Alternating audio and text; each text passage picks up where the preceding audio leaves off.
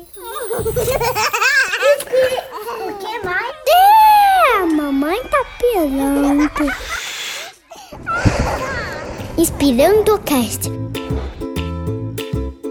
Boa noite, boa tarde, bom dia. Hoje o papo é muito inspirador mesmo. É isso aí. Hoje a gente vai conversar com uma convidada queridíssima, talentosíssima, superlativíssima em tudo que faz. Para apresentá-la, eu achei uma pequena apresentação, acho que feita por ela mesma no site dela, que eu quis trazer aqui. Cantora, compositora, poeta, atriz, preparadora vocal, mãe da Cor e Voz, da Essência Cor e Voz, da campanha de proteção à criança Ninguém Mexe Comigo e do Chicó. Bruna Caran, seja muito bem-vinda. Oi, gente, que bom estar aqui. Bom a gente conversar sobre esses assuntos e bom a gente se encontrar do jeito que dá por enquanto. Inspirando Cast é um, um, programa de podcast onde a gente troca ideia, assunto, opinião, concorda, discorda um dos outros, mas todo mundo coloca a sua voz da maneira que pensa, a parentalidade e todos os temas que abrangem isso. Então, desde criação, alimentação, birra, manha, perrengues da vida como ela é. É a gente é, olhando o educar e desconstruindo, repensando o que aconteceu com a gente, né? Além do, desse olhar, é, digo, a gente olha muito as crianças, mas tem sempre um olhar muito, muito forte. Eu sempre falo, né, sobre isso esse nosso olhar, né? A gente está aqui aprendendo o tempo inteiro, é, isso é muito legal. Quando a Joana trouxe a sugestão do seu nome, do seu projeto, obviamente a gente ficou muito empolgado para escutar a sua opinião sobre o tema. Obrigado por estar aqui. Muito, muito obrigado. Dina, obrigada a vocês. Bom, eu acompanho a Bruna há muito tempo além de, de, de toda a sua arte, que é tão completa e maravilhosa, me chamou muito a atenção quando você se tornou mãe, as coisas que você traz, o teu olhar, e ver assim, eu tenho um filho de 15 e uma de 14, né? É, eu lembro que quando, quando começou, quando eu tive o Pedro, ah, sling, era tudo muito novo. Eu, eu comprei o sling no Pedro, chegou quando a Olivia tinha nascido já. É, muitas questões eram, eram, eram muito iniciais, assim, a gente falava muito pouco sobre humanização do parto, sobre outros olhares, sobre não ser preso a repetir o que a gente o que a gente aprendeu com os pais, com tudo que veio antes. E eu vejo você uma, uma mulher muito inteira, assim, já já com, com certas questões que para mim eram nossa, nunca pensei nisso, não sei lidar. Então, por isso que eu quis ter você no programa para te ouvir mesmo. Acho que tem, tem muita coisa bacana, assim, que eu já leio, enfim, da sua maternidade. Antes da gente entrar na sua maternidade, eu queria que você contasse o antes. Como foi ser criança na sua família? Tenho a sensação que a sua família te compõe muito, né? que lindo, linda introdução assim e me levar de volta para esse momento, né? Eu lembro muito da minha infância. É, eu fico impressionada com o quanto de coisas eu lembro, as texturas das coisas, as caras das pessoas, os diálogos que aconteceram, as coisas que me marcaram. E a minha família é muito grande, muito unida.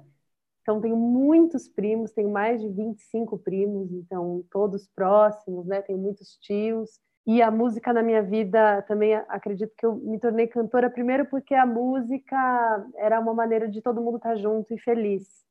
Então a música era uma brincadeira para mim, a gente brincava de ficar no piano, de ficar no violão, de cantar, de inventar coreografia na minha infância. Mas eu acho hoje como mãe que a geração dos meus pais ainda não dialogava tanto com os filhos, existia uma separação, adultos para cá, crianças para lá. Então, eu aprendi muito no convívio com meus primos, com meus irmãos. Eu, eu tenho quatro irmãos, nós somos cinco hoje. Mas é, os dois pequenos, eu já era adulta quando eles nasceram. Então, eu convivi muito com meu irmão, um ano e meio mais velho, e muito com os meus primos. Então, eu vejo hoje que esse, esse distanciamento dos adultos eu questiono muito. Eu acho que não, não, fazia tanto sentido e eu gosto muito de estar perto do meu filho, de conseguir explicar coisas para ele, de conseguir conversar de igual para igual. Quero, ele não sabe falar ainda, mas eu quero saber como ele se sente diante das coisas e hoje eu vejo que eu senti falta como uma criança tímida que eu fui como uma criança mais caladinha, que gostava de ficar cantando, de escrever, de desenhar, muito voltada assim para arte e para mim mesma, é, para o meu mundinho da criatividade. Acho que eu gostaria que, que os adultos tivessem se aproximado mais vezes para me entender, para me perguntar, para eu poder compartilhar as coisas que eu estava descobrindo internamente, sabe? É muito legal isso que você falou, assim, estava conversando até hoje a respeito. Era um lugar, né? criança era criança, o adulto mandava. Daí que vem também um pouco desse papo nosso, que é colocar o adulto no lugar de. Não, peraí. O adulto ali colocado com devidas proporções tem, a, tem algumas é, indicações, né? E o respeito pelo ser humano sempre temos que ter. Mas manda? Não, ninguém manda. A gente está descobrindo as coisas. A gente está caminhando junto, né? A gente está conversando com, com as crianças, elas estão ensinando, né? E assim, a gente foi criado num pais são deuses, né? Super-herói. Uhum. E, e, e acho que, desculpa de interromper, mas uma coisa que eu acho muito louca até hoje é os adultos dizerem assim: ah, mas a criança não vai entender. Não vamos explicar porque ela não vai entender. E eu acho isso um absurdo, porque eu lembro de situações em que eu estava entendendo tudo e só faltava alguém me explicar, porque eu tinha questões, mas eu já tinha entendido. Entende tudo, você precisava só que de repente explicasse uma coisinha ou outra, né? fazer um link. E, pois é, é, é, a gente acha que as nossas crias, né, vamos dizer assim, por exemplo, de um jeito estranho, mas que elas são burras, né? A gente está, a gente está é, é, indo contra a nossa própria essência, a nossa não são seres humanos inteligentes que estão ouvindo tudo, são esponjas, estão entendendo, mas a gente foi criado numa época onde a gente ficava ali de canto, né? Era adulto, retentor de toda a sabedoria e da verdade. Ai, que, que coisa que me machuca muito isso. Detentor da verdade, mas era. Mas dentro disso tudo, é, é, né? A gente, a gente cresceu desse jeito. E é muito legal ver com os filhos como a gente realmente se, se colocar no lugar de, de se abrir, a gente aprende pra caralho, né? A gente aprende pra cacete. A gente tem várias. A gente questiona uma coisa que ele fala, meu, isso. Fala, Pois é. Vamos pensar a respeito, né? Desse, desse assunto. A gente não está naquele lugar de o adulto ele, ele manda. Ouvindo vocês, é, minha mãe sempre falou para mim, é, Jô, você explica muito. E, e eu pensava muito nisso, assim, porque eu converso, eu sou do diálogo. Sua mãe falava para você como mãe, né? Não como filha. É, e é, mas assim, eu entendo o que ela falava porque ela trazia muito assim, Jô, você explica muito, você deixa complexo. É, criança até uma certa idade não entende o abstrato em tal, então vai no ponto. Você está no começo, tá atrapalhando a criança, né? Eu digo, de explicando. É, porque eu acho que, na verdade, eu falava como se eu estivesse falando com qualquer outra pessoa. Minha mãe é mais prática mesmo, mas eu acho que eu deixava tudo mais complexo. Nunca vou me esquecer um dia eu chorava na frente dos meus filhos. Eu não consigo segurar, esconder minha emoção. E eu ouvi diversas vezes: Meu, não pode mostrar isso, você vai dar insegurança para os seus filhos. Fala, gente, essa sou eu. O dia que eu preciso chorar, sentar e chorar, eu choro, não, não tem como. E aí um dia eles viraram para mim assim, sentou um de cada lado assim. Ô mãe, por que, que a gente chora? Aí eu, ai, sabe? É porque acho que eu já contei essa história no outro episódio, que foi muito marcante para mim. às vezes acontecem coisas e tal. Eles, não, não, não, mãe, não é isso não é porque tem uma torneirinha que faz a gente chorar. Aí ficou cada um girando uma orelha minha. Acabou, resolveu. Nesse dia eu entendi o que minha mãe falava, que eu complicava muito. Não adianta eu explicar no meu universo, nos meus 30, 35, 40 anos. né? É na linguagem, na criança, dentro do universo, mas sem tratar como burro, sem limitar, porque é isso, a gente entende, a gente entende pelo sentir. Então não tem como dizer que não está entendendo, a gente vê que tem alguma coisa errada. Sem né? tratar, Por exemplo. Tratar como criança. né? É, dizer, é entender que é um, uma coisa que está sendo construída e que está muito mais interessada e rica do que a gente um dia pode imaginar. Então, talvez sim, tentar limitar o, o tanto de explicação, mas explicar tudo, cara. Conversa sobre tudo, né? É, acho que olhando como um outro ser, a gente respeita, a gente contempla aí. Que não pode achar que tem uma hierarquia, que tem um poder, que eu que mando, que eu que sei, faça, me obedeça. Acho que é mais isso, né? Eu, isso me fez pensar também que é claro que a gente se sente, eu me sinto na geração atual, tipo, a justiceira, né? A pessoa que não, eu entendi tudo, agora eu vou fazer, gente, eu entendi seus erros. E é claro que cada geração cometerá os seus próprios erros. E eu vendo, assim, conversando com outros pais, eu imagino muito que o nosso erro vai ser tentar compensar demais, né? Então, ah, ninguém me explicou nada. Talvez isso que você falou, né? Ah, então eu explico tudo, então eu dou muita opção. Então eu falo, sim, meu filho, o que você quiser, o que você quiser, o que você quiser, porque para mim só me impuseram o, o, que, o que era para ser feito. Então eu sinto um pouco esse dilema mesmo na minha geração, que quer ser perfeita, né? Como acho que toda mãe e pai querem ser perfeitos, mas essa coisa do será que é o mais natural? Será que é o melhor para ele? Será que quer tanto? Isso foi um conflito no meu começo da, da maternidade, porque muitas vezes eu, eu queria escolher também o que era melhor para mim. Então, meu filho quer mamar seis vezes à noite. Meu Deus, mas o que, que eu faço? Porque eu não aguento mais. Então, esse balanço entre o que é melhor para a criança e o que, o que, que faz os adultos se manterem também vivos e felizes, e isso será o melhor para todos. E eu acho isso às vezes muito difícil. Vejo muitas vezes as mães, principalmente mães novas, ah, não, ele precisa, eu tenho que dar, não pode ser outra coisa, tem que ser aqui, tem que ser no peito, tem que ser no colo. Também esse excesso de informações sobre o que é o melhor, o certo, acaba deixando a gente muito culpada e aflita. É, parece que a gente entende que um modelo era, era excessivo, estava desequilibrado, mas aí cria outro, né? Então toda a humanização do parto e tal acaba virando uma outra ditadura. Cada um tem a sua maternidade, a sua paternidade, o seu jeito. Tem ninguém que saiba mais o que pode ser melhor para os meus filhos, além de mim, deles e do pai. Os outros podem ajudar, podem trocar, e a gente precisa entender isso, né? Tem muito isso, sim. Ai, você tem que fazer assim, ai, você tem que fazer assado. Como foi para você, ainda mais com uma família tão grande? a pandemia fez super bem, que, que meu filho vai fazer um ano e meio agora. Então, ele tinha três meses quando a gente parou de sair à rua.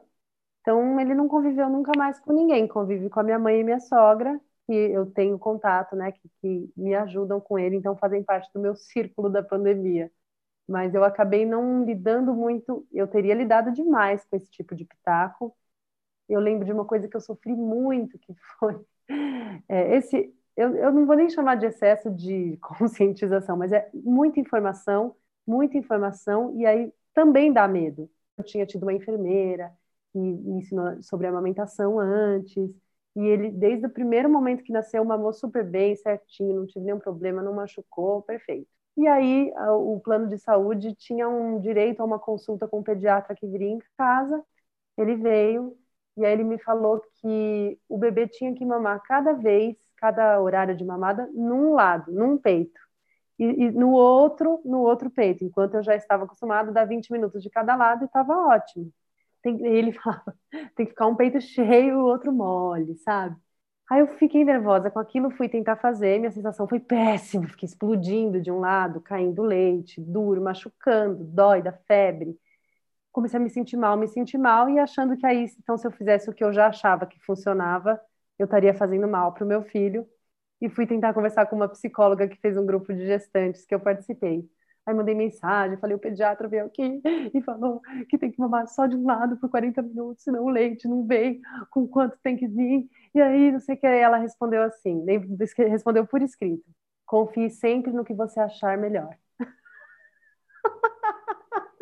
Perfeito.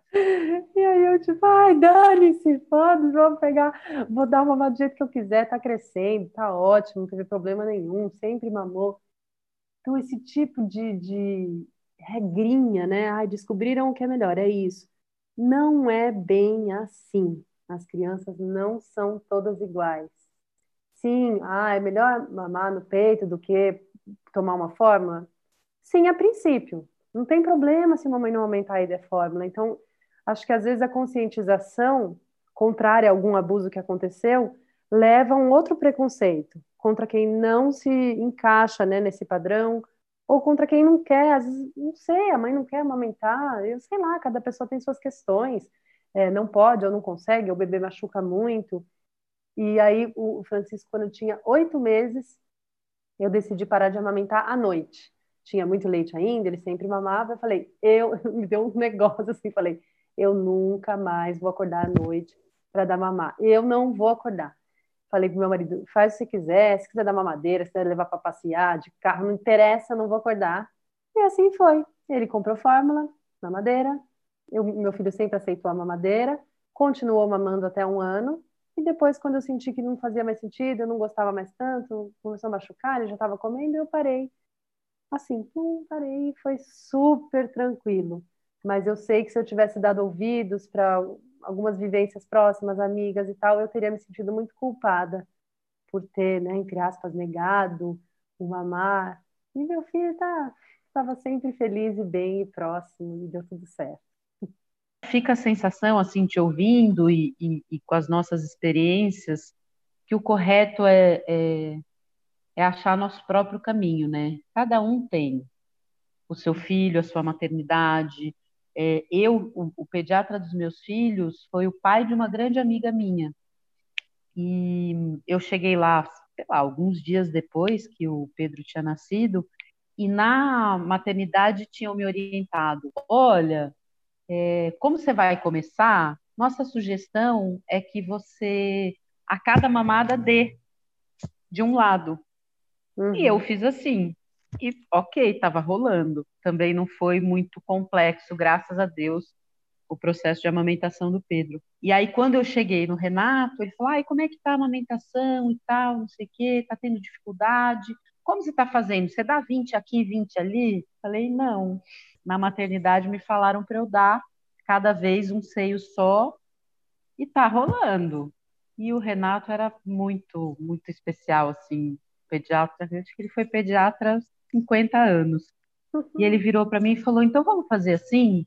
Mantém esse jeito que você está fazendo, volta daqui uma semana só para a gente pesar de novo, e aí a gente vê qual é a média de ganho e tal. O Pedro nasceu super grande, vocês dois estão tão ótimos e tal, e a gente checa. E se precisar repensar, a gente repensa, mas vai desse jeito aí que está dando certo.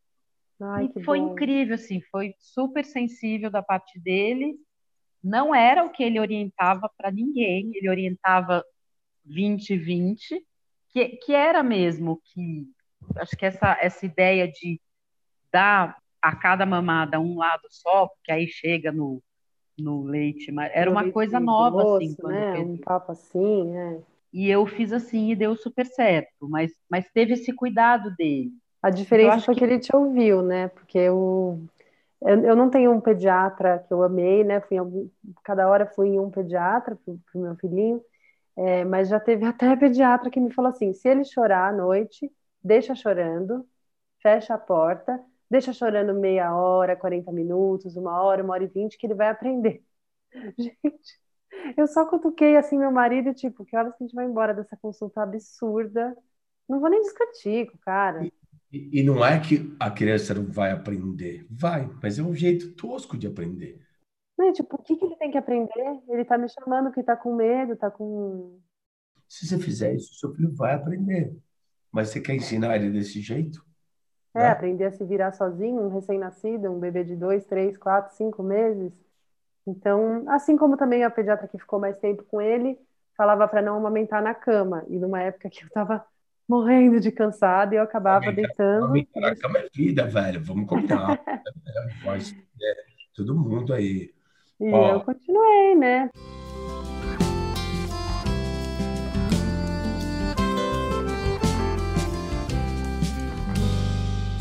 Que você chegou pra ficar. Com você tudo encontrou seu lugar. Eu não sei porquê, no caso de maternidade, tem um. Parece que o lance está aberto para opiniões. Não sei o que acontece, assim, que, nossa, estou grávida. Deem opiniões a respeito, o que vocês acham. Então, desde como vai ser o nome, como eu lembro também de as pessoas comentarem com, comigo grávidas. Você está de quantas semanas? Nossa, tá enorme. Nossa, tá muito pequena. Nossa, a barriga tá muito alta. Nossa, você vai amamentar até.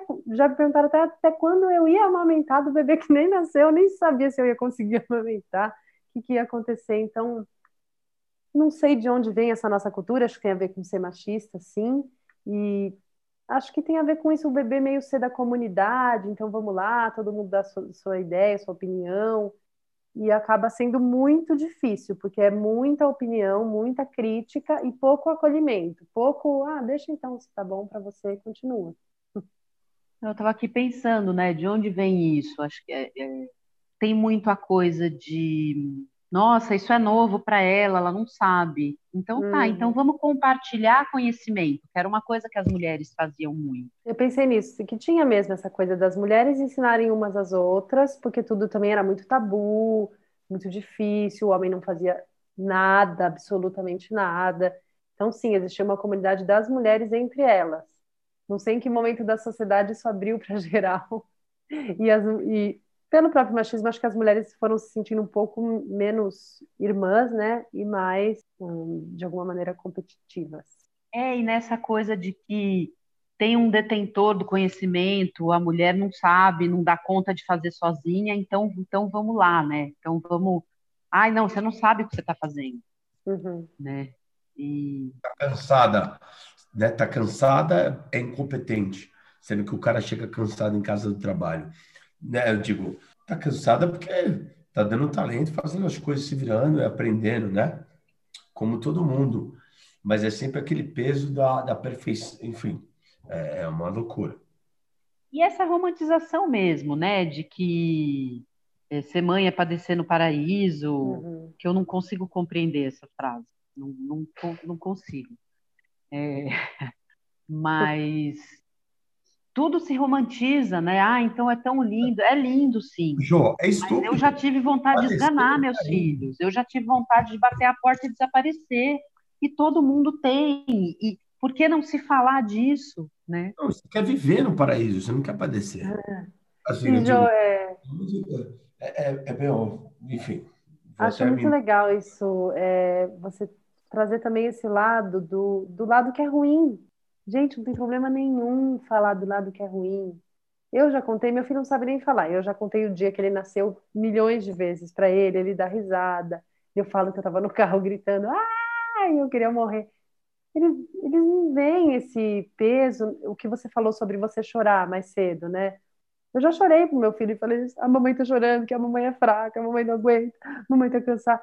Eu quero dizer isso para ele. Eu não quero pôr esse peso em cima dele, mas eu quero poder contar. Mamãe está sentindo sozinha, mamãe está sentindo cansada, mamãe está se sentindo inútil. Porque ele, quando ele se sentir dessas maneiras, ele vai pensar: ah, minha mãe também se sente assim. Não vai pensar, minha mãe que é forte, não vou nem falar para ela, porque ela não sabe do que, do que se trata isso. Então, acho que a gente assumir tudo que foi ruim, tudo que foi difícil, tudo que a gente que fez a gente querer desistir isso traz um, um, laço afetivo muito mais profundo, com muito mais intimidade, prepara muito mais a própria criança para a vida dela, saber o que foi difícil. Eu não sabia, para mim, minha mãe me ama, ama meus irmãos, tudo foi lindo, maravilhoso, não acordamos à noite. Eu sei que também falam que a, a, que a mulher esquece depois de um tempo, né? Não, não acordavam, era super tranquilo, dormiam até tarde. Esquece um pouco desse caos dos primeiros meses mas eu acho que essa profunda sinceridade, que não precisa ser exagerada, né, no sentido de precisa contar tudo que você está sentindo nos mínimos detalhes, mas a simplicidade é muito importante. Eu gosto, eu compartilhei nas redes sociais tudo que aconteceu de ruim e eu vou contar para o meu filho quando ele crescer e não vou ter vergonha de dizer dos momentos que eu falei, meu Deus, o que, que eu fui ser mãe? Minha Nossa Senhora, por que, que eu fui fazer isso? Porque eles não são os predominantes. Os momentos predominantes são os felizes. mas isso não quer dizer que não houve obstáculos no caminho e dificuldades. E, e, esses obstáculos não, não, fazem parte desse conjunto maravilhoso? O, o, estar ali, o fazer parte é a grande viagem, né? Eu digo, é, são percalços. O que são percalços? São entendimentos, são coisas que vão acontecendo, né? A gente está ali aprendendo e desenvolvendo junto. Então, o filho sabe que você erra, e quando você erra, você fala, pô, desculpa, meu, amor. Uhum. E essa troca é, é já analisar assim, cara, é um ser humano que está contando comigo para eu ensinar as coisas. E o mínimo que eu posso fazer é assumir a minha humanidade de imperfeições múltiplas e, e, e completo. É, assim, a gente não sabe, a gente acha coisas. E achar essas coisas não são ruins. E, e, e adotar caminhos também não, né? Que te dão metas. Mas durante isso, você analisar, olhar e ver, e distribuir isso com as pessoas que você ama é a viagem mais, sei lá, mais sinistra e irada que poder imaginar fazer na minha vida. Ô, Bru, eu queria voltar lá naquela, naquele episódio do Isso contei para o meu filho, eu gritando dentro do carro. Pouquinho para a gente. Eu acho que nesse modelo de transparência que você já deixou bem claro que você faz, como é que foi a sua gestação e o seu parto? para a gente já começar a evoluir chegar, porque acho que tem muito papo pela frente. Nossa, é, a minha gestação foi árdua. Quando eu engravidei, eu quis engravidar, foi planejado, eu quis, em três meses de tentativas eu engravidei, e eu estava gravando meu disco, meu quinto disco, terminando ele, e eu corri desesperada para dar tempo de fazer uma turnê que eu queria aproveitar esse momento da gravidez, da minha primeira gravidez, para cantar para as pessoas, para viajar. Porém, nunca tinha ficado grávida antes e não sabia dos cansaços que iam surgindo. O começo da minha gravidez foi bem cheio de enjoos, passei muito mal, muita dor de cabeça. Aí a, a, o miolinho já estava começando a fazer os shows e estava feliz. E o final foi muito cansativo. E eu ainda tinha muito show para fazer e eu fui viajar sempre com a equipe reduzida, então eu ia sozinha e a equipe era local. Então viajei sozinha, com um instrumento, com mala, com aquela barriga daquele tamanho, assim, a minha lembrança é que foi muito difícil, muito mais difícil do que eu imaginei. Eu vou contar isso para meu filho, inclusive, eu quero ser mãe de novo e não quero engravidar mais, eu quero adotar. Porque assim, uma experiência que eu amei ter vivido, mas não tenho vontade de viver novamente eu fiz show, meu último show acho que foi 20 dias antes dele nascer, 15 dias antes dele nascer. Super emocionante, mas existia um cansaço e uma sensação para mim de que meu corpo não me pertencia, de que eu não, nem alcançava. Eu lembro que uma vez eu sonhei que eu pesava tipo 200 quilos e eu segurava as pernas para caminhar, assim, pegava uma, pegava outra. Então, acho que isso tinha muito a ver com essa sensação de que negócio é esse em mim, que não sou eu bem, e até onde eu vou, meu corpo não, não me obedece, tive alguns ataques de choro com meu marido, eu não quero estar grávida mais, eu não aguento mais. Tive, e isso fez muito parte. E aí eu tinha das minhas ilusões e as coisas que eu achava que iam ser perfeitas, eu imaginava um parto natural maravilhoso, que eu, faço balé, sou alongada, fiz o epinô, não sei o quê, e achava que eu não ia conseguir amamentar. Essas eram minhas ideias, assim sei lá, por que eu achava, uma prima minha não conseguiu, então não, não nutri ilusões a respeito. E o meu parto foi, eu tive uma consulta no dia de manhã, viram que, não, que ainda o colo do útero não estava amolecido, não estava com contração. Vim para casa, fui fazer a unha, meu terceiro dia de férias. Fui fazer a unha, voltei com cólica, não sei o quê, marquei, um, marquei uma acupuntura. E aí a mulher tá fazendo aqui a acupuntura, eu começo a passar mal, levanto, tento vomitar, deito de novo, põe agulha, comecei a passar muito mal e ela falou assim, Bruna, acho que seu bebê vai nascer hoje. Simplesmente, eu estava em trabalho de parto, desde a hora que eu voltei da manicure, não tinha percebido, não sabia que aquilo era contração, nunca tinha tido, não estava com muita dor e estava fazendo acupuntura para apressar o trabalho de parto, que a médica tinha me liberado no mesmo dia.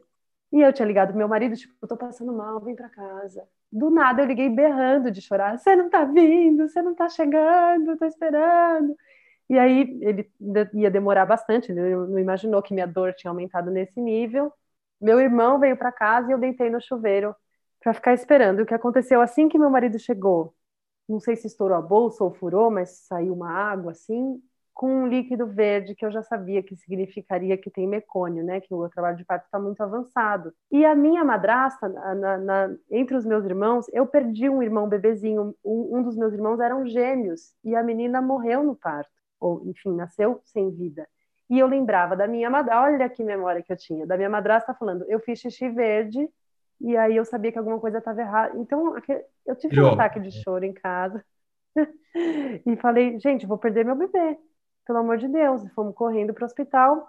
Resultado, eu fui passei na médica, ela viu que estava tava tudo bem, tinha mecônio, mas a gente podia tentar o parto normal, mas ela achou que naquela quantidade não ia dar certo mais, mas a gente ia tentar. Uma hora de trânsito e vai, será que o bebê está vivo, não sei o quê. A gente passou acho que uma hora no, na sala de parto normal até ela ver que ele ia entrar em sofrimento e eu parti para cesariana. Fui sem medo, mas no fundo a gente fica um pouco triste, né? Porque a gente tem uma ideia do que vai ser o parto e eu tava, não sabia, não me preparei, não sabia o que era cesariana, para onde eu ia, que, que, iam entrar outras pessoas, quem são esses caras entrando aqui? Eu falava pro meu marido, só deixa, só deixa a Fê me cortar, só a Fê, só a Fê, que era a doutora Fernanda que fez o parto. Tipo, não deixa ninguém me cortar, vai me avisando tudo. Mas assim, a emoção, não dá nem para falar, né? Aquele bebê quente, gosmento encostando na nossa cara, faz não fazer, não ter mais tanto sentido esperar um parto assim ou assado, é só o começo da história. E aí, para minha surpresa, logo na sequência, ele mamou. ele mamou perfeitamente. A enfermeira falou: Nossa, já é o segundo bebê que você amamenta? Eu, não, ele tá mamando, eu não sei o que está acontecendo. então foi. Hoje a gente, não adianta a gente programar nada a gente pode colocar caminhos, mas a gente não programa nada, né? E acho que é legal a gente conhecer muitas histórias antes, mas sempre sabendo que a nossa pode ser diferente. Então, acho que valeu a pena. Eu, eu vi documentário, li livro, não sei o quê, me informei, conversei. Mas acho que de tudo que eu li e assisti, a coisa mais legal que eu fiz na gravidez foi ter um grupo de gestantes mesmo que para conversar uma vez por semana todas estavam na mesma semana gestacional, então os bebês têm as mesmas idades, a gente acompanhou todos nascendo. Até hoje a gente se fala, quer se encontrar, mas não pode. Então, acho que nesse sentido que a Jo falou, isso sim me parece um pouco mais do que tinha antigamente. Uma comunidade de mulheres que se compartilham experiências e que também estão sofrendo as mesmas coisas na mesma hora. Então, são muito gentis. Só uma perguntinha. Aonde era que você ia encontrar? Com quem que era? Porque eu acho que a mãe do João ia também. A gente ah, foi. Ah, no grupo de gestante? Sim, das mães. Era são da... as mães de barriga. Até hoje o João tem os, os amigos ah, de barriga. Era da Dulce, não tinha nome. Era o ali na, não, mas ali na, na, na, rua do Tanuque. Do... Jericó, Rua Jericó? Jericó, exatamente. É lá mesmo. A gente sabe também. Frequentamos, é uma coisa muito legal que fala de todas essas pô, de, de, deixa o pai fazer, enfim, muito Inclusive, legal. Inclusive, era um grupo só para mulheres. É, é, o meu marido foi no primeiro encontro, ele não sabia. A Dulce explicou: não, os homens não vêm, você vai vir um dia, um ou dois dias.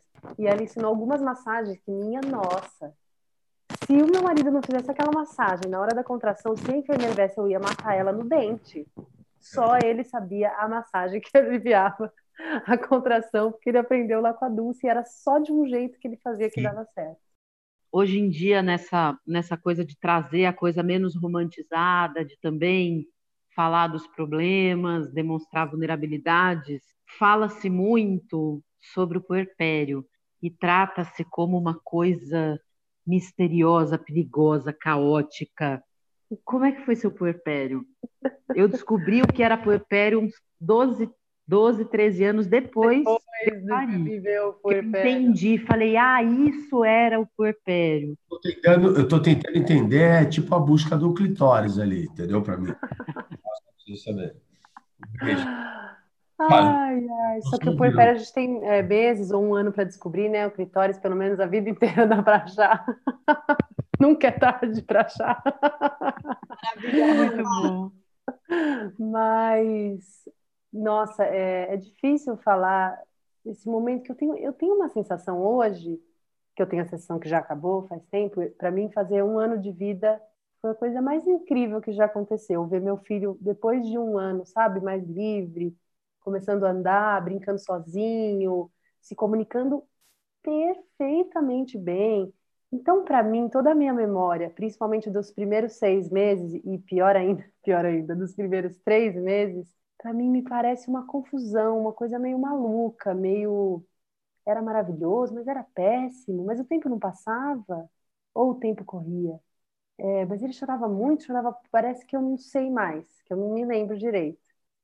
Mas uma coisa que me marcou muito foi uma vez que tive algum ataque de choro, teve duas vezes, uma vez que eu fiquei doente e eu comecei a me sentir fraca para carregar, para amamentar, é, fiquei com uma febre, suando, com cinco cobertores, não, não, melhorava e não era nada também. A médica tentou me ajudar, achou que era leite, que tinha empedrado, mas não era nada. Então tive um ataque de choro muito grande, que acho que também tinha a ver com essa responsabilidade, de repente, querer ser forte, invencível e estar tá frágil do nada, né?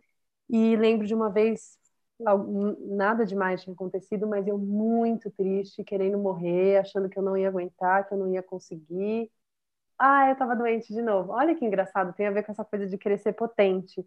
Tava com uma dor aqui embaixo na língua, doía muito, muito. Marquei médico, fui no otorrino e fui chorando e falando: ah, eu podia bater um carro em mim, me matar, eu podia morrer aqui, será que eu me jogo? Eu comecei a ter esse delírio.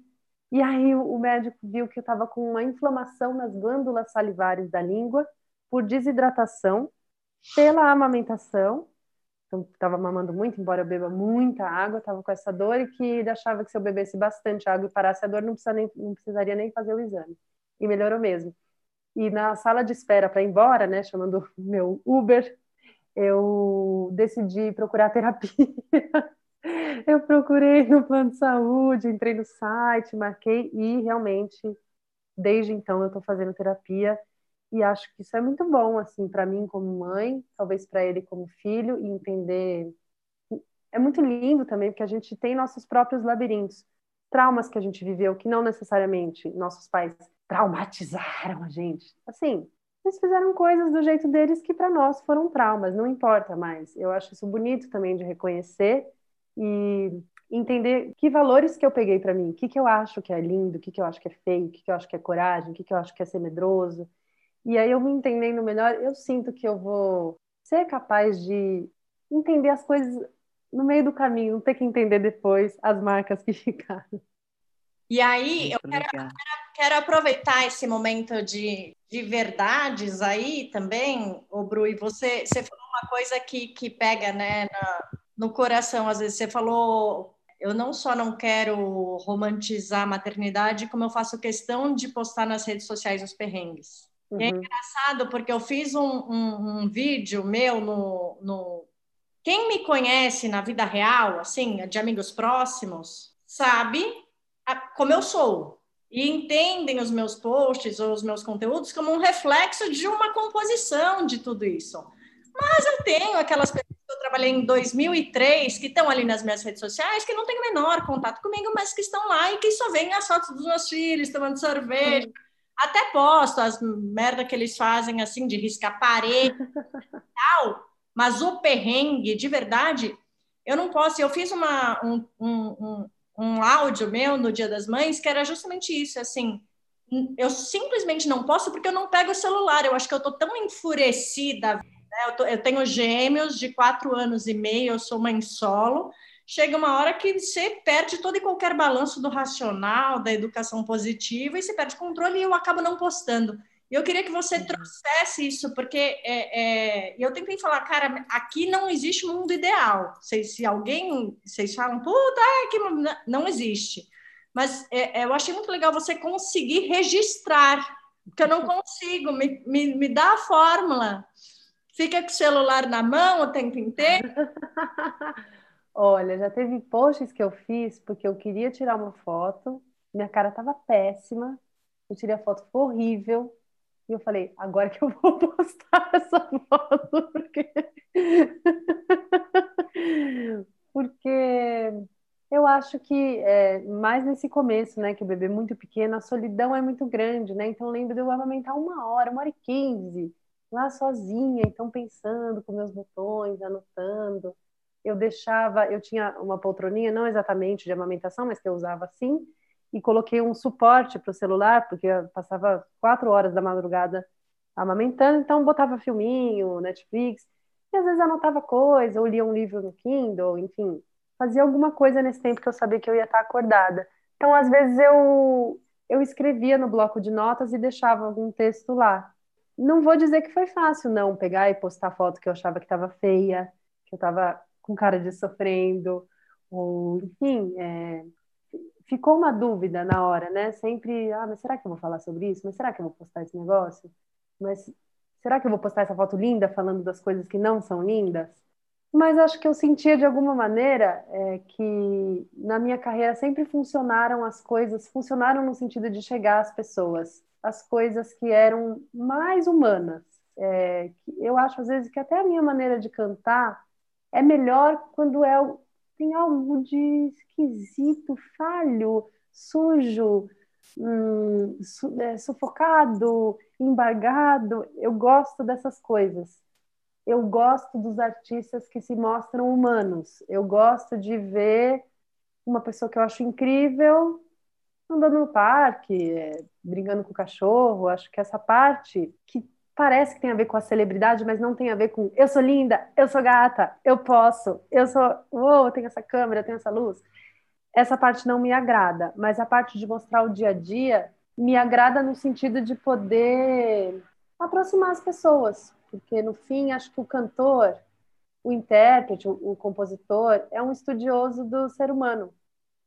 O ator também, né? Sou atriz também, poeta, então tudo isso é tentar descrever sentimentos e os sentimentos são universais.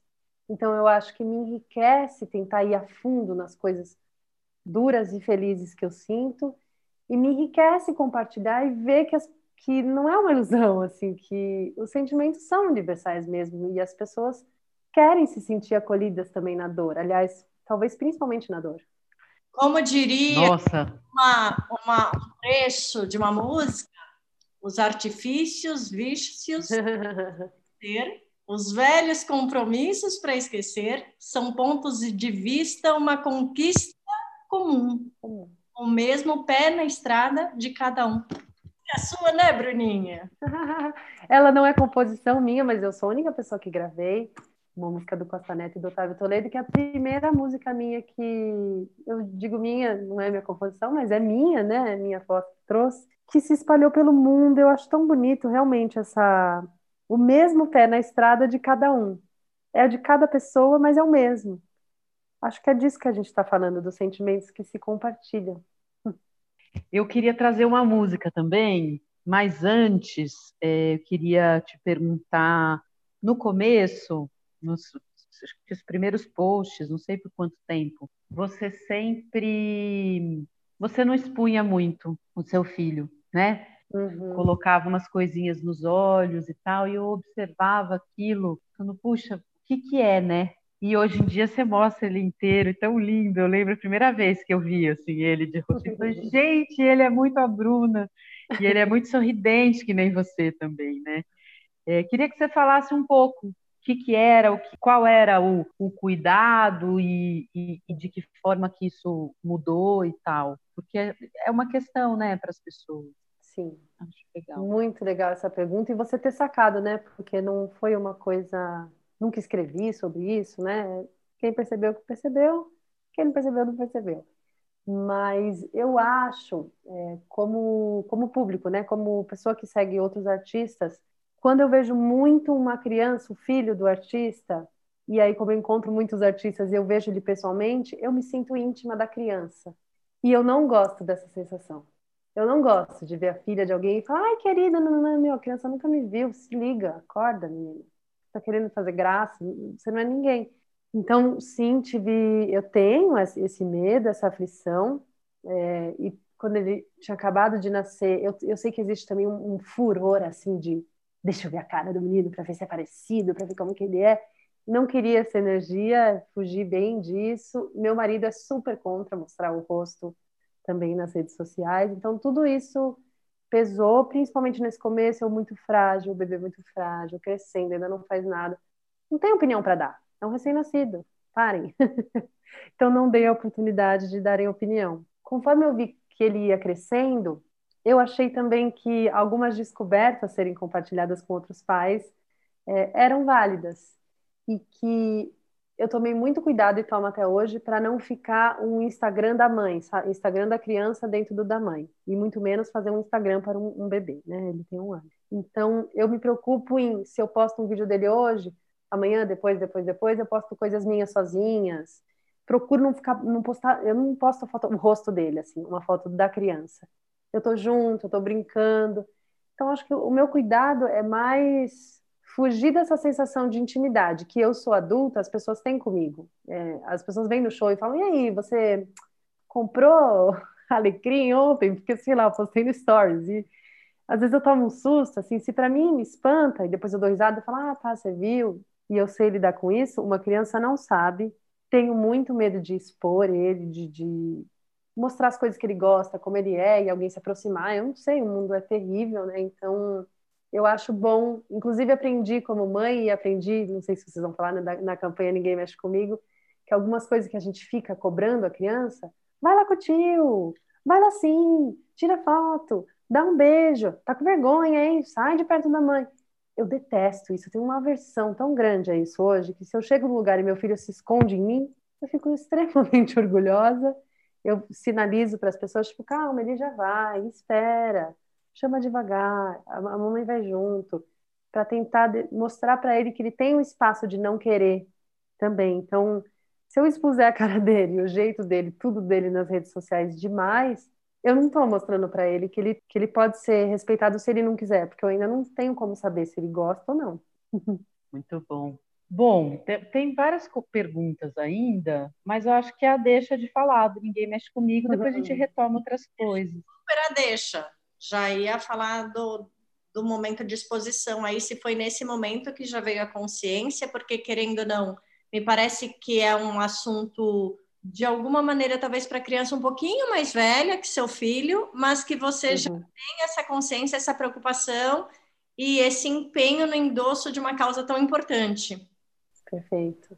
É, infelizmente, né, tem crianças de quatro meses que sofrem abuso sexual. É uma coisa é, é muito impensável. E eu fui convidada para fazer parte da campanha. A campanha era uma ideia na cabeça da Paola Bellucci, que foi idealizadora, que é uma brasileira que mora no Japão, que é sobrevivente de abuso sexual na infância, que faz mestrado, se formou, né? Fez mestrado em estudos da paz no Japão. Olha que, que mestrado é esse? A gente precisa evoluir bastante como sociedade para chegar, né?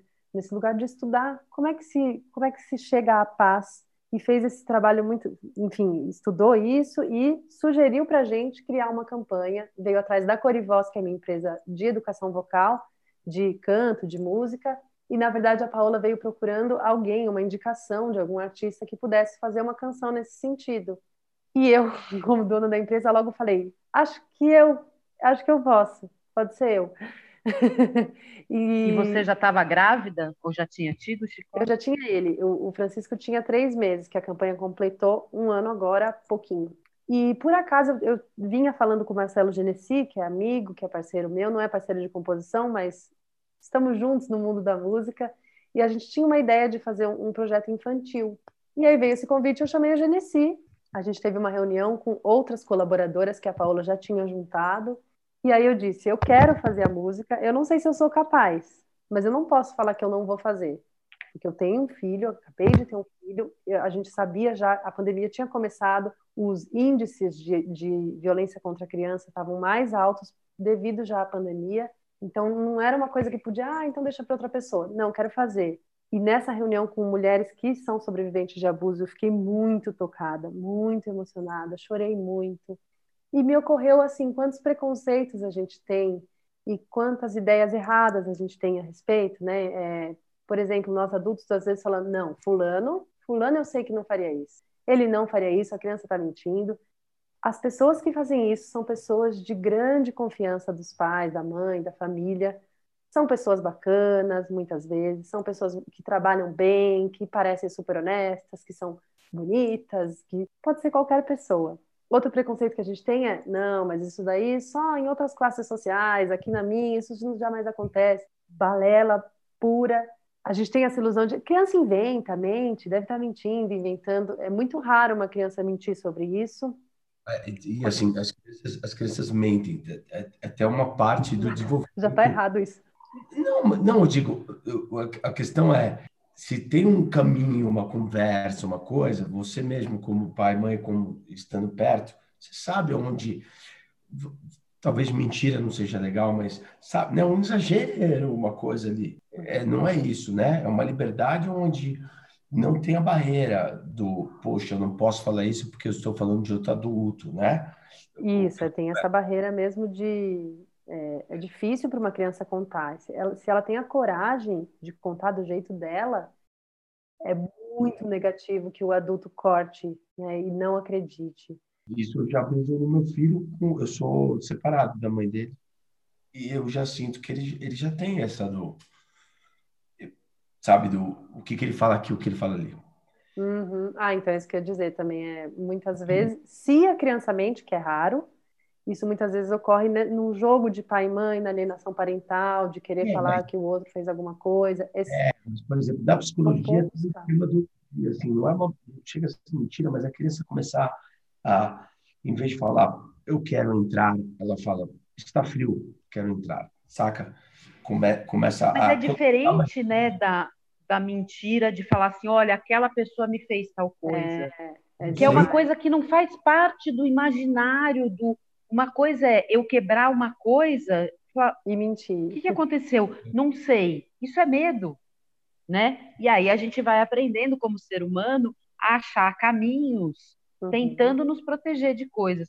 Agora, como é que uma criança vai inventar que alguém fez alguma coisa? Hoje eu estava com a minha mãe ela nunca viu antes, né, árabe. É, que ela, ela não tem nem repertório para isso. Ela, ela não imagina que é possível. Que ela nunca aconteceu.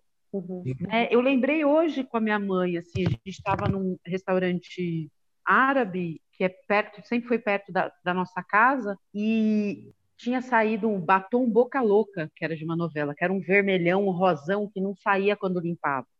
E meus pais nunca deixaram muito isso, nem era, né, do, do universo infantil. Alguém apareceu com aquele batom, que era um batom verde, na verdade, você passava e não saía. E eu fui para a rua com a minha mãe. E chegamos no balcão, pedimos as coisas, estava esperando para embrulhar e um cara me olhava de uma forma muito horrorosa. Eu fiquei, eu, eu tinha certeza que aquilo não era bacana, eu tinha certeza que era uma violência, eu tinha nojo daquilo e eu não tive coragem de falar. Eu, eu consegui falar, eu consegui, eu lembro de apertar a mão da minha mãe e de querer ir embora. E quando e queria sair, o que, que foi? Não, não estava bom lá, eu queria sair. Hoje eu contei para ela a gente sentada no lugar, juro. E foi, foi de boa, assim, mas eu falei, mãe, aconteceu isso aqui. E eu, por muitos anos, passava hoje. aqui, hoje, hoje, exatamente hoje. E aí contei para ela. E é engraçado que é um, que é um, é o Jaber, que é um, um restaurante que tem vários, e um, um dos primeiros era, era ali onde a gente foi hoje, e hoje em dia existe uma outra loja mais perto da casa da minha mãe. A gente foi num lugar que era perto desse outro, ela falou assim: ah, então vamos aproveitar e comer no Jaber? Falei, ah, mas tem aquele perto da sua casa, mãe. Ah, mas aquele não é tão gostoso igual, esse, é, esse sempre foi o Jaber, vamos lá. E eu entrei e, e fiquei observando. Eu estou incomodada? Eu não estava incomodada de estar ali. Mas porque eu, eu, nunca, eu nunca escondi de mim mesma aquilo. Mas, então eu estava lá, estava mas eu entendi o que aconteceu e de alguma forma elaborei. Mas o que mais fica é eu não ter conseguido me posicionar de jeito nenhum, pedir socorro, uhum. até o pedir socorro. Então, assim, não é um assunto que uma criança vai inventar, porque é, é, é um lugar de muita dor, de, de violência, né? Não, não tem não como é. inventar, não tem uma mentira para inventar não tem muito E assim, como... por quê, né? Como se a criança fosse ter uma mentira sórdida para prejudicar. Um... Isso é coisa de adulto, é, tá doido? Exato. Primeiro, a criança tá ali, assim, a minha, da minha humilde, tá ali no lugar, cara, que né, você já vem de professor, essas coisas são, meu, né? Você não tem o que falar. Você está questionando eles, você está questionando seus pais. A gente já falou sobre uma coisa diferente, mas está num lugar onde meu, né, os, os, professores estão ali e a gente está sozinho e, e, e, não entende. É isso falando, você não tem um passado de uma análise. Você está ali absolutamente com uma situação nova, falando, beleza. E... Se a gente pensar, é, coisas muito dolorosas são difíceis até para um adulto de explicar e contar. Então, se é uma coisa muito dolorosa, é estranho, dá uma sensação ruim. Ninguém quer se aproximar disso. Então, uma coisa que eu acho bonita, na, no fim, a canção O Ninguém Mexe Comigo, o Genesi não fez a composição, mas fez junto o primeiro vídeo. Uma das coisas que eu acho legal que tem na letra é falar um pouco sobre você acreditar no seu próprio sentimento. Criança, é, a criança também sabe muito do seu mundo e do seu sentimento. Então, nem tudo é o adulto que vai te dizer. E também é, é, existe essa, é, esse adultocentrismo na sociedade que faz a criança duvidar de si para acreditar no adulto. Então, os adultos me ensinam o tempo inteiro. Será que ele não está ensinando uma coisa que eu não sei? Nem, nem os adultos estão sempre 100% certos ou qualquer coisa. É, na música tem. É. Não é todo adulto que faz sempre certo tudo, todo tempo. É e eu gosto muito que, que a música comece falando: é muito importante ser valente. E ser valente é ser confiante. E ser valente também... é estar tá no espaço aberto, onde você pode questionar. Não, não, não. É, é o que a gente faz, concorda? Hoje em dia. Você aprendeu o que você aprendeu, você, a gente tem honra e gratidão pelo que foi passado, mas a gente está aqui questionando o, o, que vai acontecer. Os nossos é, filhos. acho que principalmente tem a ver com. Também, né? Com a gente. Colocar a criança como sujeito de direitos. Porque outra coisa que eu aprendi pela campanha e não sabia é que não é todo mundo que abusa de uma criança, mesmo sexualmente, que é pedófilo. É possível uma pessoa ter, ser pedófilo, ter esse distúrbio de personalidade, tratar e nunca abusar de ninguém. A maior parte dos adultos que abusam de crianças fazem isso porque se sentem no direito. Isso me dói demais quando eu leio, quando eu Exercem entendo. o poder, né? Faz parte. Exatamente. Não tem só a ver com a sexualidade, tem a ver com submeter alguém, assim como estupro, né? Tem a ver com a filha é minha, eu faço o que eu quiser. O neto é meu, eu sou adulto, faço o que eu quiser. Certo? Inferioridade né? Tem a ver com botar a pessoa como inferior. A criança Calar, né? Ela não tem direito, né? Assim, eu digo, e... é muito louco. O, o abuso, a pessoa que abusa não abusa só uma vez, tem um comportamento de abusar, né? Então, o que eu acho mais triste ainda, a criança sofre isso, não consegue contar, tenta se proteger sozinha, mas não sabe como. O adulto é mais forte, o adulto é perspicaz, ele consegue, a mãe tá ali e o cara tá fazendo isso aqui. É, e, aliás, mulheres também abusam. Outra coisa que eu aprendi: mães abusam. Mães calam sobre abuso e deixam filho, filha sendo estuprados, às vezes, dentro de casa. Então, uma coisa parece impensável, mas acontece muito. Gente, é muito comum. Todos nós conhecemos pessoas que sofreram abuso sexual. Só de saber disso, isso é muito triste e forte. Então, é, o que eu ia falar além disso é, é que Muitas vezes o abuso se repete com a mesma criança, se ela não consegue pedir ajuda. E aí, o que, que nós adultos inventamos né, na nossa linda cultura adultocentrista? Quando a criança finalmente fala, quantas vezes aconteceu isso, principalmente nas últimas décadas? O adulto fala, ué, se você não gostou, por que, que você voltou lá? Ué, não contou para a mãe? Continuou tendo contato com a pessoa? Gente, ah, é até difícil explicar o óbvio, né? Mas as, os adultos que cometem esse abuso são pessoas bacaninhas, legaisinhas, amigos da família, ou é o marido da mãe, ou é a própria mãe, ou é, é alguém legal, que em outro momento pode ser bacana. E isso também faz o silêncio, também contribui para o silêncio. Ué, não. Ah, criança, não, ele quer só me dar um brinquedo agora. Agora não vai fazer isso comigo. Existe essa confusão da parte legal e a parte ruim, sórdida, bizarra, né, que, que às vezes não dá nem para explicar. Então, acho que simplesmente é sobre a campanha, acho que a missão era muito difícil, quase impossível. Nunca achei que eu ia conseguir, mas eu não consegui me esquivar, então fui tentando, fui tentando. não foi simples. Eu mandava letra no grupo, aí as colaboradoras falavam os problemas da letra, porque, ah, não, se você falar, conte para sua mãe, e a mãe que a, a, criança já contou e não fez nada? Não, então tem, tem que mudar. É, ah, que essa palavra aqui pode dar a entender que não sei o que. A gente queria ser impecável mesmo, tentar acolher mais gente. Então eu mudei a música para lá, mudei a música para cá, joguei para cima, pus para baixo, tirei a letra, tirei frase, botei. Quando estava pronta e todo mundo aprovou, a gente começou a pensar, não, mas será que a gente não faz um resumo e não inclui a frase que a gente mais fala que é, que é para dizer para uma criança se ela tem coragem e conta, quer dizer, não foi sua culpa.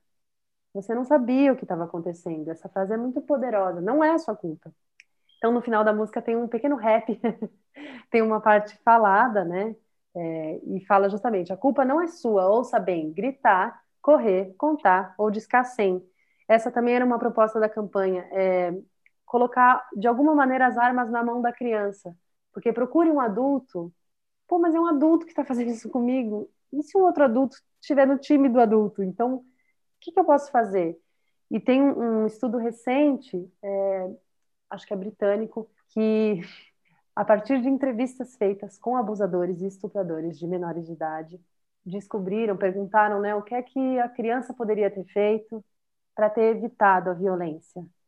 E a maioria respondeu ter falado não, eu não quero, eu não gosto.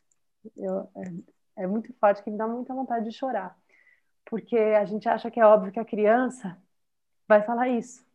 Não vai falar isso. Se você não ensinar, se não tiver dentro do universo dela, olha, se um adulto fizer alguma coisa suspeita, não precisa ter certeza. É suspeito? Pode sair gritando. Sai gritando, sai falando que não, conta. E uma vez eu vi, por último, né, uma entrevista na Oprah, que foi a própria Paola que me mandou por causa da campanha, em que a, a Oprah, que sofreu também violência na infância, dizia: se você passou por isso na sua vida, mesmo que faça tempo, ou se tiver sido hoje, conte para alguém.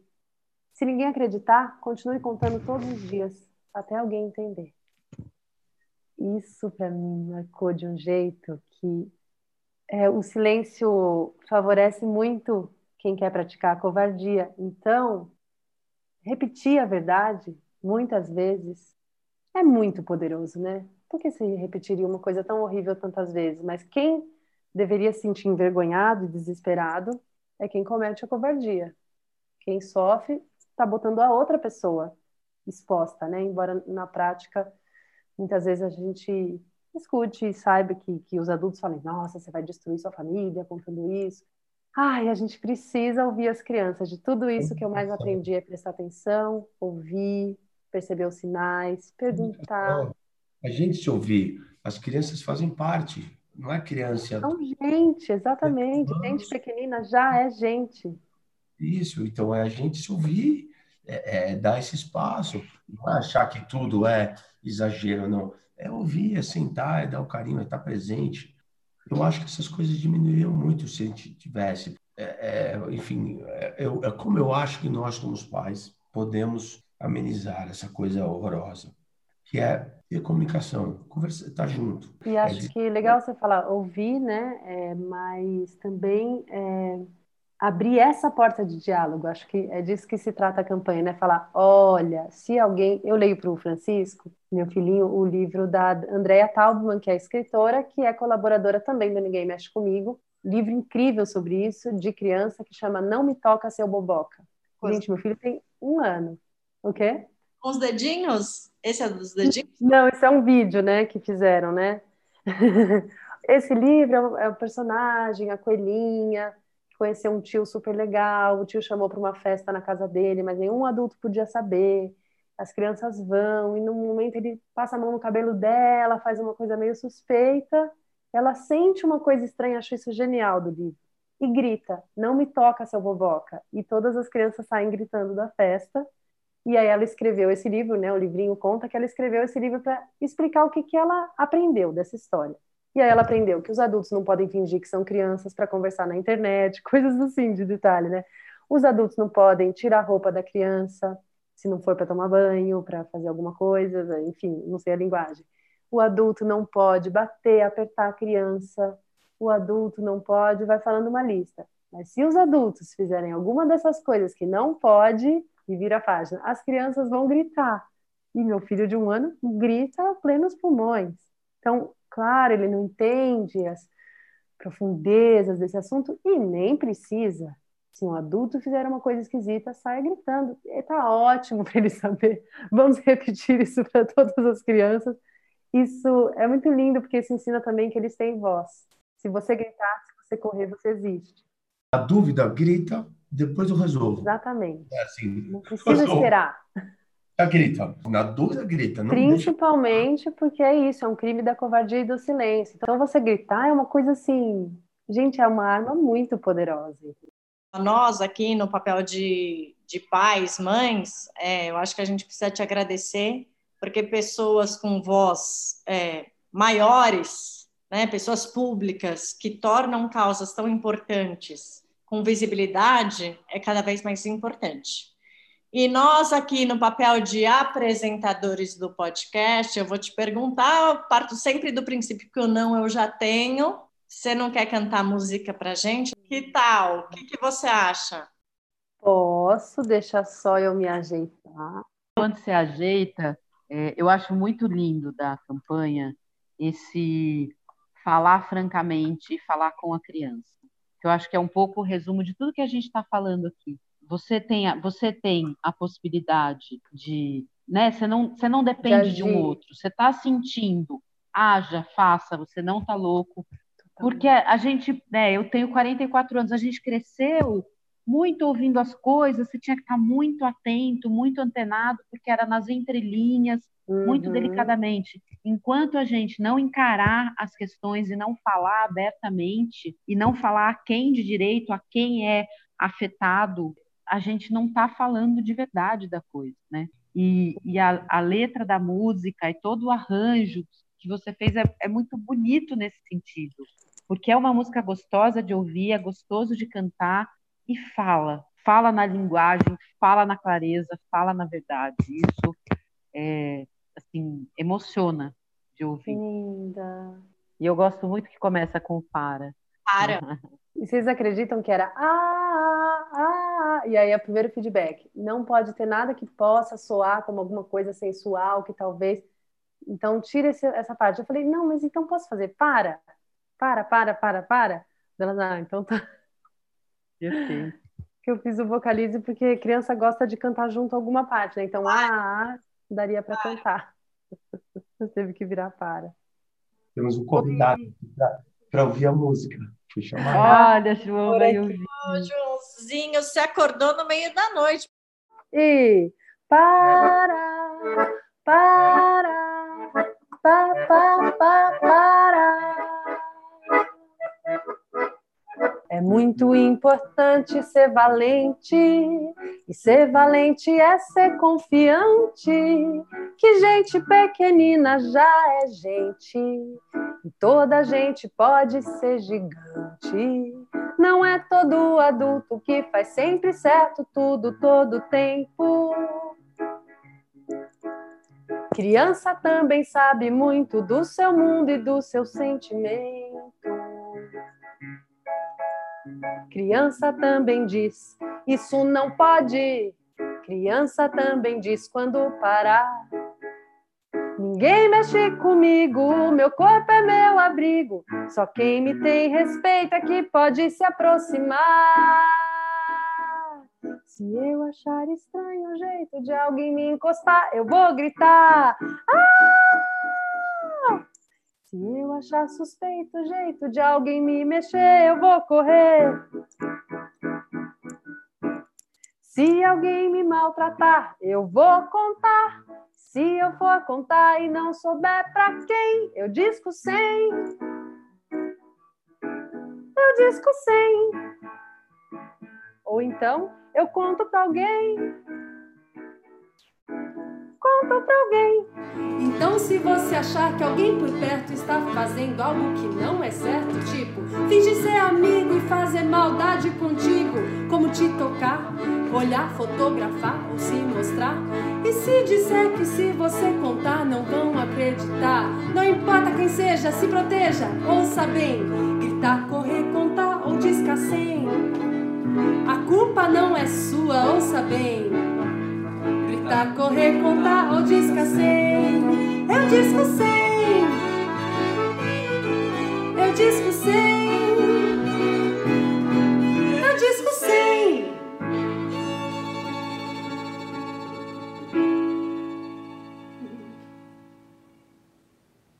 Bruna, quanto tempo foi esse projeto? Para criar a música, É, até chegar na- nessa letra. Eu tenho a impressão, preciso olhar aqui, mas eu tenho a impressão que a gente teve um mês ou um mês e meio, porque tinha a data do 18 de maio, que é dia de luta contra a violência sexual, contra, não lembro a- o, o nome inteiro do dia, mas um dia de luta contra a violência contra a criança, violência sexual. Então, era uma tentativa fazer até essa data, e foi por isso, na verdade, que eu fiz, porque o Genesi estava um pouco mais, ah, demorando um pouco, aí falei, ai meu Deus, mas tem a data, eu vou tentar fazer, eu vou tentar. E aí eu corri para fazer e deu certo. A gente fez um vídeo à distância, né, também com a Alice Bevilacqua tocando com a gente. E a gente ainda conseguiu uma intérprete de Libras para incluir no vídeo primeiro que a gente lançou. Isso foi super importante, porque crianças com deficiência sofrem mais violência do que as crianças sem deficiência. Então, isso é super forte. A gente já soube de gente, de cada história de professor mostrar na sala de aula e depois fazer fila de criança para denunciar, de aluna procurar a professora depois da aula para contar, e a professora já sofreu abuso na infância e chora, e abraça, e ajuda, e denuncia. Então, assim, é, essa música e a campanha é, me trouxeram alegrias é, tão profundas, assim, que a própria música em si, pela alegria de cantar, não tinha me trazido nunca, que virou realmente uma, uma, um motivo para viver, uma causa assim para a vida. Acho que minha maneira de cantar não foi mais a mesma, de pensar como artista não foi mais a mesma. E esse ano, agora que a campanha fez um ano, a gente ganhou dois prêmios, né? A campanha ganhou dois prêmios, né? Um coletivo. E a gente está preparando. Eu já compus uma segunda canção a pedido de todas as colaboradoras para falar com as adultas que sofreram isso na infância e agora cresceram numa conversa com, com elas, a gente estava falando sobre o quanto, se o silêncio favorece quem abusa, o terror do abusador é essa criança virar um adulto. E isso fatalmente irá acontecer se ela sobreviver, porque existem casos de que a criança nem sobrevive de tamanha, a tamanha violência. Então, a gente compôs uma nova canção. Posso tocar um pedacinho, que já estou dando vários, vários spoilers, mas é para ser lançado esse ano. A gente também, junto com isso, criou um grupo de terapia coletiva, que está acabando a primeira turma agora, de três meses, na Essência Corivoz, que é o braço da Corivoz, uma clínica de saúde da, da minha empresa de canto, de música, que a gente saiba, não temos certeza, mas passamos muito tempo procurando uma terapia coletiva para mulheres que sofreram abuso na infância e não achamos a gente inventou para resolver esse problema. A gente vai preparar uma segunda turma para o próximo semestre. Então, queria falar um pouco também desse, dessa dor que fica, né? É, da união que é possível, que não, talvez não foi possível até agora, porque houve um pacto de silêncio involuntário. Mas se a gente é capaz de quebrar esse silêncio, de tirar esse assunto da sombra, do tabu, e de dizer para as pessoas nunca foi sua culpa, é capaz de o um mundo mudar profundamente, porque a violência, nesse caso, precisa da vergonha e da covardia, senão ela não faz sentido. Se todo mundo que tentar abusar de uma criança, a criança contar e sair gritando e correndo, acabou, gente. Precisa da vergonha. Então a gente vai lutar até a morte contra isso. Então, tá, é o, que você falou, o adulto, né? O adulto é o, deve ser a pavor, sei lá, um puta medo. Aí eu, eu lembrei, quando você falou, eu lembrei dos Sleepers, não sei, um filme que é com Brad Pitt, que é exatamente isso, um, uns moleques que foram abusados e depois de velhos eles... Não, eu não conheço. Putz, são vários caras legais, é com o Robert De Niro, ele é o padre que depois vê todo o esquema, não, é um super filmão. Caramba, que é, é, meu, muito treta, porque, meu, você sente ali, meu, exatamente essa, é, como é foda, né, você abusar de alguém que não tem poder para se defender. É muito foda. É, isso é uma... tem a ver com a nossa sede de poder, né, dos adultos e de questões. No... A gente falou hoje.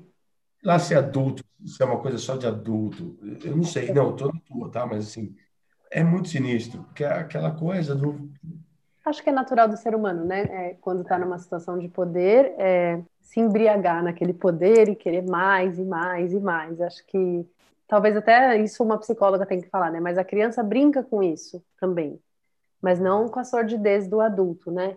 Então, isso tem a ver com aprender a viver em comunidade, a conhecer seus próprios medos, traumas, amores, alegrias.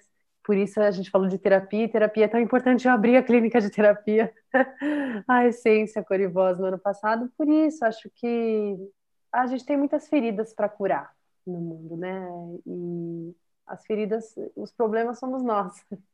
Precisamos mudar e reaprender algumas coisas, né? Então, ai, a gente também é, é está nas nossas mãos mudar e, e, procurar outra maneira de agir. Então, essa próxima canção que vai sair esse ano, eu ainda não tenho certeza em que mês a gente vai lançar, é, mas ela chama Sobrevivi. Vou cantar um trechinho, também é minha. Bah.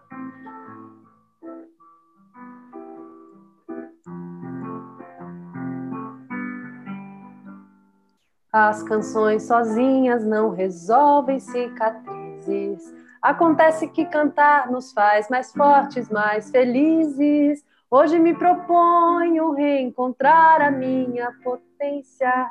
Sonho e corro desmanchar meu trauma e lembrar da minha essência. Tudo que você sofreu, tudo que você sofreu, tudo que você sofreu, alguém sofreu também. E ninguém merecia, ninguém merecia, não. E ninguém merecia, ninguém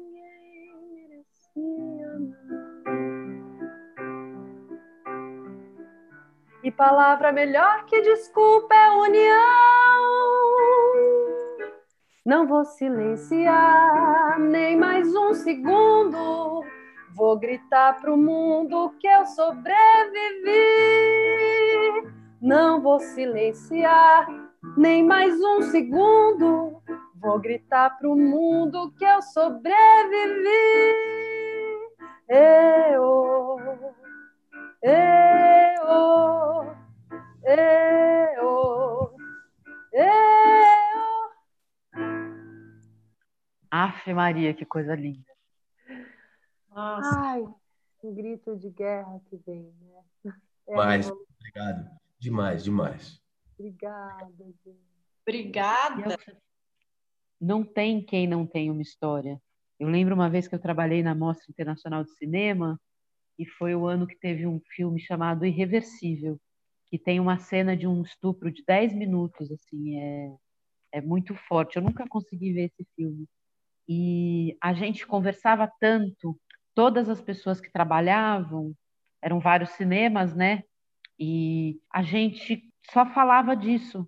E começaram todas as mulheres a contar. E ali eu entendi como era de todo mundo. Todas nós temos. E normalmente é, é, às vezes não chegar a, a, a, a, violência física mesmo, né? Mas o abuso está ali. E foi tão maluco, foi tão forte isso, foi a primeira vez que eu, que eu estive num, num espaço de falar disso abertamente. E isso foi tomando todo mundo, de todos os, do, de todos os cinemas. Quando chegou o filme na minha sala, que era a maior sala da mostra, não tinha nenhuma, assim, a gente não conseguia pensar em outra coisa que não falar daquilo, dividir, ter vivido aquilo de falar entre várias mulheres. Eu sei que no final deu um problema, que acharam que tinham montado o filme errado, tive que parar a sessão, e aí estava certo, porque a gente parou de ter um olhar que a mostra sempre tinha, de avisar, olha, esse filme é diferente, monta assim, faz assado, parece que está que tá estranho, mas é filme de mostra. E a gente ficou concentrado naquilo, de cada uma e lembrando e falando. Foi muito, muito louco. É. Gente, é, olha como você está contando de uma ocasião em que a arte ajudou a essa válvula da comunicação ao encontro acontecer, as pessoas a falarem. Então, para mim, o bonito de, de ter uma canção A gente fez o vídeo, o vídeo passou na TV Cultura, que também tornou, se tornou apoiadora do, do projeto. Se você está almoçando e passa uma coisa na TV falando desse assunto, essa é uma oportunidade de falar. Como que você puxa esse assunto para contar? Então, é, é uma missão mesmo. A, a arte entra em lugares é, inóspitos, né? Em lugares inesperados. Para abrir, o um lugar de fala, né? Exatamente, é, uma, é uma ferramenta mesmo. De, podemos falar. Ferramenta de transformação e sutil. Que é isso? Você não foi mudar o mundo, você só foi ver um filme. Você só ligou a TV. E aí o mundo mudou. Então, acho, para mim, tudo isso só mostra o lugar mesmo do artista como alguém a serviço do mundo, né? A serviço dos outros. E acho que às vezes a gente confunde um pouco isso com o artista, é o foda, é o que vai, é o que brilha. Eu não acho nada é disso. É, é um grande comunicador, né? Ele consegue é. dispersar a mensagem de uma maneira que. É, espalhar mais a mensagem. Isso não significa que ele seja superior a nada, mas tem, ele tem é um microfone na mão, né? Tem a... Muito obrigado, viu, por, por você estar fazendo isso. Oh, pela... Obrigada, obrigada. Eu agradeço pela oportunidade de falar disso aqui com vocês. Para a gente encerrar, que já são dez tanto, eu queria te ouvir sobre a música Livre, que é uma música muito linda do Alívio, que é um álbum muito maravilhoso, que todo mundo tem que ouvir, é, e que ajuda muito nessa pandemia também. E aí hoje eu abri aqui no Spotify para deixar aqui na agulha para de repente soltar. E aí eu vi que é uma música sua com a sua mãe e com a sua avó. Ah, é isso? A composição, não, mas elas duas cantam. Que você fala do seu filho, da, da chegada Sim. dele. Aí queria ah, que você falasse disso, de repente tocasse um pouquinho, que é tão linda. Claro. É, a canção, a composição é minha com a Isabela Moraes, uma grande parceira que eu amo, mas a minha mãe e minha avó cantam na gravação comigo e eu estava grávida e eu acreditava que eu estava esperando uma menina. Então, é, eu queria fazer essa, a, o grande matriarcado do microfone.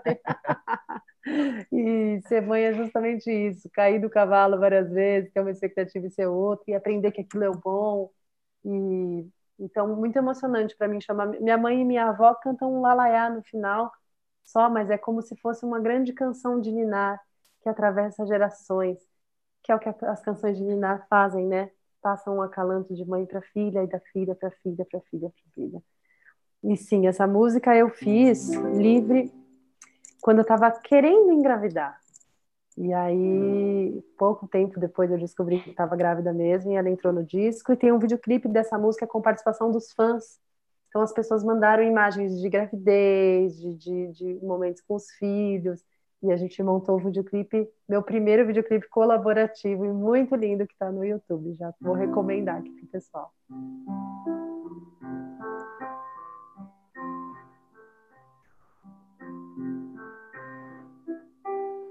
Sinto que você chegou para ficar.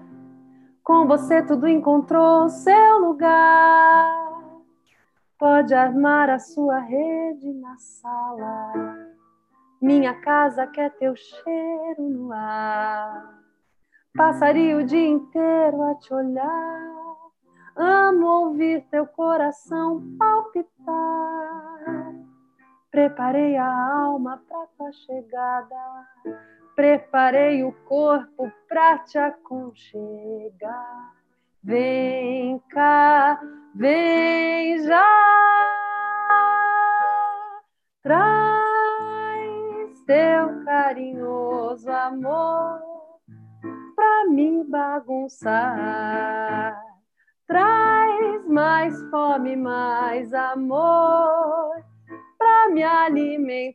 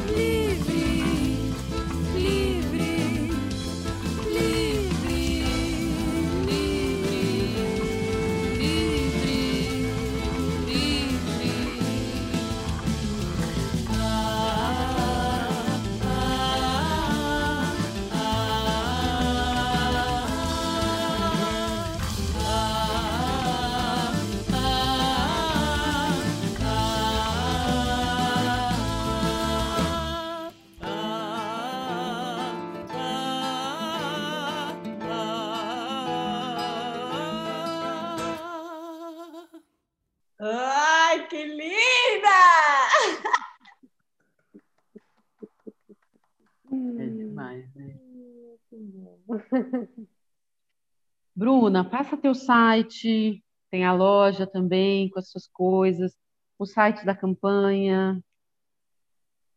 brunacaram.com.br. Lá no meu site tem a lojinha, tem link para tudo, tem vídeos no YouTube, mas indico também o canal no YouTube, youtube.com/barra user barra Bruna Caran. Caran se escreve igual caramba, sem o bar.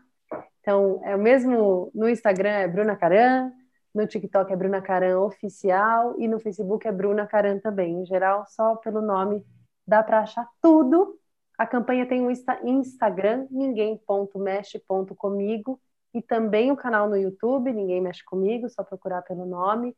A gente tem o vídeo primeiro que a gente fez com o Genesi e Alice, um segundo vídeo com 30 cantores, se não me engano, e o Cássio Escapim, colaborador também querido, nosso eterno Nino do Castelo Ratimbum. E a gente está sempre fazendo novos materiais e tem esse lançamento ainda para esse ano. Então, recomendo a galera se chegar mais. Eu estou também gravando um próximo disco agora, se chama Afeto e Luta. Bruna Caran canta Gonzaguinha, depois de vários discos autorais. Eu vou mergulhar na obra desse artista que, para mim, sabia muito bem que a gente tem uma missão social. Então, esses dois notes, esses dois pilares que eu percebo na obra dele, o afeto e a luta, me movem muito e são muito caros para mim hoje. Por isso é que eu escolhi esse título e esse norte para o disco que vem Acho que até dezembro está aí. A gente está fazendo 30 anos sem Gonzaguinha esse ano, então é uma saudade muito grande. E as letras tão maravilhosas e tão atuais, né?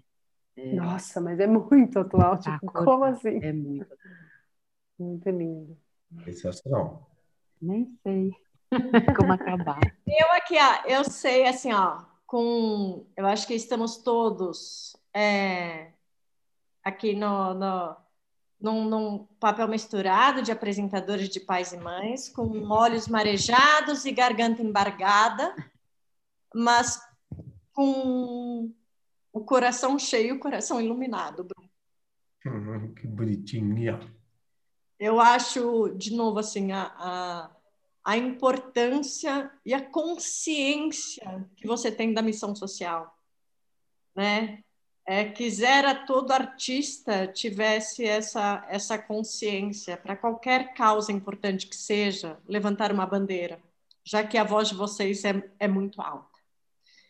Então, nós aqui do Inspirando Cast agradecemos imensamente o seu tempo, a sua disponibilidade, mas eu tenho certeza que, que mais que apresentadores de verdade, no papel de pai e de mãe, a gente te agradece muito e muito e muito mais por você nos ajudar a deixar os nossos filhos mais lúcidos, mais conscientes e mais ativos. E seguros, né? O que a gente quer. Todo pai e mãe quer fazer a cabaninha para eles ficarem seguros. No fim, é tudo que a gente quer. Então, sim. obrigada. Viva a arte que faz a gente feliz, sim. Viva o entretenimento. E que também é ferramenta de transformação. Muito feliz de conversar com vocês. Nem vi o tempo passando agora ali e falei: pera, mas a gente começou. Ah, tá, passou tudo isso, não tinha percebido. Bom, muito obrigada, muito obrigada. Foi muito legal, muito obrigado aí por, por, dividir com a gente isso. Obrigada, André, Cláudia e Jô, minha linda! Ah, querida. Nossa, linda. Vamos ver se a Nossa. gente faz uma outra para você falar do que parece que passou despercebido, mas não passou. Ah, hum. O que você disse, que eu achei tão lindo, de que você quer ter outro filho, mas quer adotar. Ai, gente, é, me, me indiquem coisas. Eu, tô é, numa fase de querer ler sobre esse assunto, entender, né? Porque é muito um sonho da infância que eu não conheço ninguém que adotou, não sei nada sobre isso. Então, então já vou te dar uma dica: você vai voltar lá no seu Spotify e vai escutar o nosso episódio sobre adoção. Tem história de quem foi adotada, tem história adotou, tem a voz do especialista, que é o doutor Iberê, que ele é juiz da Vara Civil de Infância, e a voz de quem adotou, de falar do formulário evento, ó, tem várias diquinhas lá. Eu quero esse. Eu realmente estou me informando para ver se eu, se eu quero, é isso, será que eu estou viajando? Estou nessa fase de entender o que é isso mesmo. E por que que eu sonhei, por que que eu imagino isso há tanto tempo, sabe? Estou nessa fase prévia ainda. Ah, que legal. Mas modéstia à parte, o episódio de adoção tá bem legal, você vai gostar de ouvir. Não, super vou ouvir, porque eu vivo procurando um podcast, vídeo no YouTube, matéria, não sei o quê. Mesma coisa que a gente faz quando tá grávida, né? Quer saber mais, mais, mais, mais, mais, mais, mais. É isso. Bru, beijo enorme. Muito, Obrigada. muito grata. Foi uma delícia. Tamo Obrigado. junto. Me avisem quando sair, tá bom? Para eu postar, ouvir, comemorar. Precisamos. Certeza. Vou correr. Obrigada, queridos. Beijão. Ninguém mexe comigo, o meu corpo é meu abrigo. Só quem me tem respeito é que pode se aproximar. Se eu achar estranho o jeito de alguém me encostar, eu vou gritar. Eu achar suspeito o jeito de alguém me mexer, eu vou correr. Se alguém me maltratar, eu vou contar. Se eu for contar e não souber pra quem, eu disco sem. Eu disco sem. Inspirando Cast.